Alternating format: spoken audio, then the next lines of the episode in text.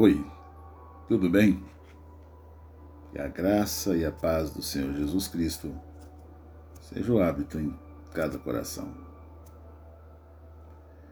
Portanto, visto que os filhos são pessoas de carne e sangue, ele, Jesus, também participou dessa condição humana, para que com sua morte derrotasse aquele que tem o poder da morte, isso é, o diabo, e libertasse aqueles que durante toda a vida estiveram escravizados pelo medo da morte.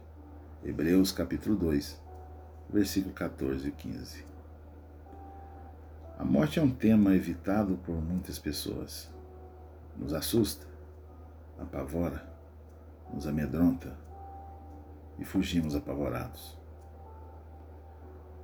As pessoas não gostam de pensar no fato de que um dia não estarão mais nessa terra. Mas esta é uma das certezas que temos na vida. Não podemos evitá-la. Porém, não precisamos temê-la. Não? Sabe por quê? Toda a humanidade já foi condenada à morte por causa de uma só transgressão cometida no jardim do Éden. Assim também, um só ato de justiça resultou na justificação que traz vida a todos os homens. Romanos, capítulo 5, versículo 18. A palavra diz que o salário do pecado é a morte. Romanos 6, 23a. Ou seja, todos nós um dia morreremos fisicamente. Mas, para os que estão em Cristo Jesus, a morte física é apenas um passaporte com destino à eternidade. Isso porque Deus Filho decidiu vir à Terra, participar da nossa condição humana e morrer em nosso lugar, derrotando Satanás e dando-nos graciosamente o dom gratuito da vida eterna em Cristo Jesus temos a vida eterna em Cristo Jesus. Ele venceu o último inimigo, ele venceu a morte. Ele escreveu nosso nome no livro da vida.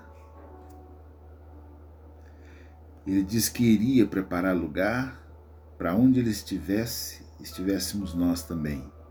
Ele diz: Na casa de meu pai há muitas moradas. Não precisamos temer a morte. A morte é o inimigo que já foi vencido na cruz do Calvário. Alguns ainda estão muito afeitos à humanidade, ao seu humanismo. Agimos como humanoides sem a visão futura e celestial. Leia a Bíblia e ela trará esclarecimento extraordinário a respeito dos que dormem em Cristo Jesus. Não precisamos temer a morte. Somos mais que vencedores em Cristo Jesus. Tenha todos uma boa noite de repouso, sabendo que amanhã será um novo dia onde o Senhor já preparou caminhos maravilhosos e aplanados para andarmos por eles. Em paz eu me deito e logo pego no sono, porque só tu, Senhor, me faz repousar seguro.